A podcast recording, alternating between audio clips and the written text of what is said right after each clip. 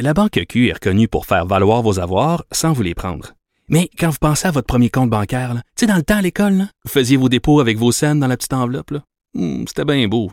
Mais avec le temps, à ce compte-là vous a coûté des milliers de dollars en frais, puis vous ne faites pas une scène d'intérêt. Avec la Banque Q, vous obtenez des intérêts élevés et aucun frais sur vos services bancaires courants. Autrement dit, ça fait pas mal plus de scènes dans votre enveloppe, ça. Banque Q. Faites valoir vos avoirs. Visitez banqueq.ca pour en savoir plus. Culture et société.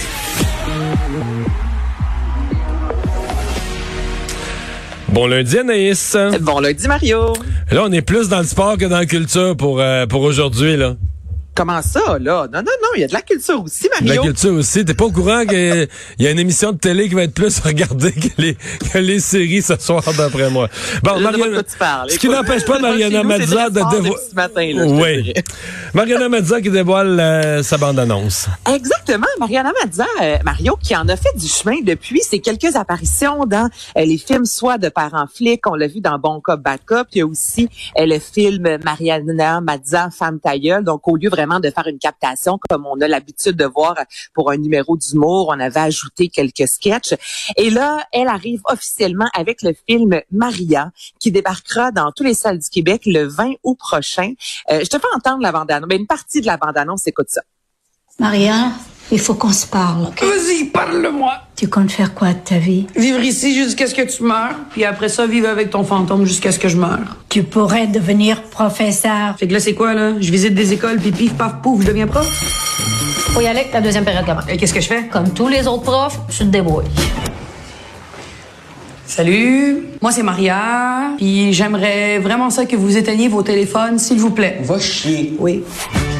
Pas Donc, capable. ça donne- Ça, ça a pas bien commencé le premier cours, là.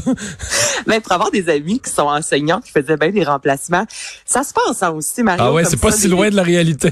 C'est pas si loin de la réalité dans ce film-là, comme tu vois, on met la comédie de l'avant, une fille dans la trentaine euh, qui se cherche. Il y a aussi, je sais, pas mal de, de jeunes filles peut-être qui vont se retrouver. On est pas mal tous passés par là dans notre vie à un certain moment où, bon, moi, qu'est-ce que je veux faire dans la vie? Il faut que je quitte le domaine, le, le milieu, euh, la, la- la maison familiale finalement. Je vais pas devenir un tanguy, mais je sais pas quoi faire. Dans ce film-là, on retrouve aussi Florence Lompré. Donc, c'est un autre euh, beau défi, tu sais, pour Mariana Mazza, qui aussi travaille maintenant avec Redmond, qui met de l'avant la diversité à l'écran. Donc, ça arrête pas, ça arrête jamais les projets. Alors, 20 ou en salle au Québec, c'est paru aujourd'hui la bande-annonce et il y a déjà, là, ça se compte en milliers euh, de visionnements. Donc, je pense que les, les fans seront au rendez-vous. Ben, on le souhaite. Euh, première, euh, première série télé de Philippe Falardeau. On tourne.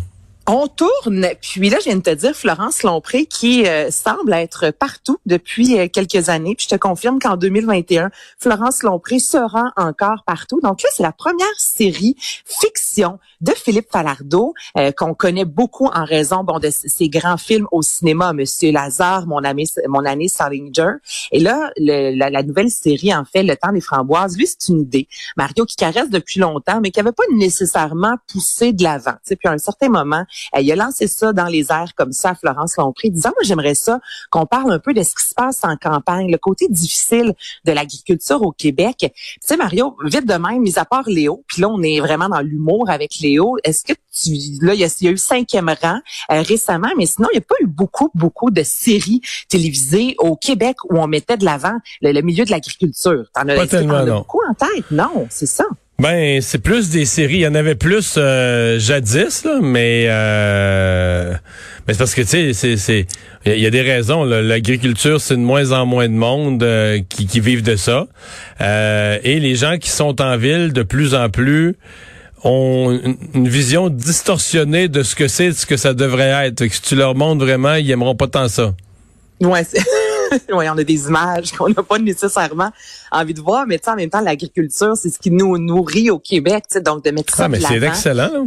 Ben, c'est vraiment une très bonne idée. Et c'est Sandrine Brisson qui euh, va interpréter le personnage familial, soit Elisabeth, qui est une mère de famille qui va hériter, en fait, de la ferme familiale après le décès de son mari. Elle, elle connaît rien, Mario, en agriculture, puis elle décide de sauter dans le vide et elle décide d'aller s'occuper de la ferme avec ses deux garçons. Puis là, on va explorer, bon, comment que ça se passe lorsque tu arrives, mais aussi tout l'aspect saisonnier, tu sais, d'avoir des travailleurs qui viennent passer un, deux, trois mois euh, chez vous. Là, justement, on en parle aujourd'hui dans l'actualité, hein, justement, au niveau saisonnier là, avec les tomates, euh, comment euh, des fois les gens peuvent être très mal reçus, comment la qualité de vie peut être extrêmement difficile. Donc c'est tout ce qu'on veut mettre de l'avant. Sandrine Brisson encore qu'on a vu euh, quelques fois dans les dernières années à l'écran, tu sais, je pense à Fragile, Épidémie, à l'imposteur avec Ricardo Troggi évidemment dans les films 81, 87, 91 est extraordinaire, mais là vraiment de la voir dans un premier rôle à l'écran, ça aussi ce sera très intéressant. Donc ça va débarquer en fait les 10 épisodes sur Club Lico en 2022. On n'a pas la date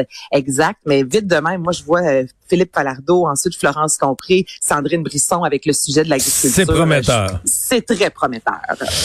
Et euh, tu me parles du cirque Héloïse. Le cirque Héloïse, il y a une belle annonce aujourd'hui du gouvernement Legault qui va euh, donner 2,2 millions de dollars au cirque Héloïse pour aider en fait l'institution à rehausser, bon, on dit le potentiel de ses studios et diversifier son offre. Là, juste pour te situer, comme tout le monde évidemment en 2020-2021, ça a été extrêmement difficile. Le cirque Héloïse a dû annuler plus de 400 représentations et là on est à l'étranger seulement. Là, je te parle même pas de ce qui s'est passé au Québec. Donc c'est évidemment dans le portefeuille, ça fait extrêmement mal. Le cirque Héloïse, qui est quand même le fameux terme, on doit se renouveler, on doit se réinventer. Durant la période des fêtes, on a eu droit à un film en salle. On a annoncé, puis là, ça commence la semaine prochaine aussi, l'exposition immersive. Ça, j'ai hâte de voir ça, Mario, sous les glaces, avec Mario Cyr, qui est un, euh, un documentariste, en fait, qui a travaillé pour le National Geographic, la BBC, Disney. Donc là, lui est parti vraiment là, euh, dans, le Grand Nord du Canada, il est parti faire des images extraordinaires. Et là, on va nous présenter ça sur des écrans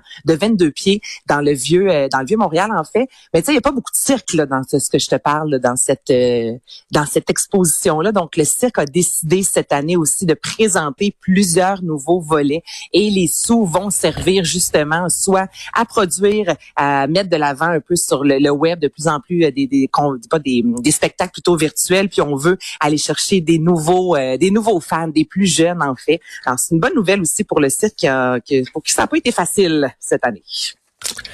Merci beaucoup, Alice. fait plaisir. À demain. Bye.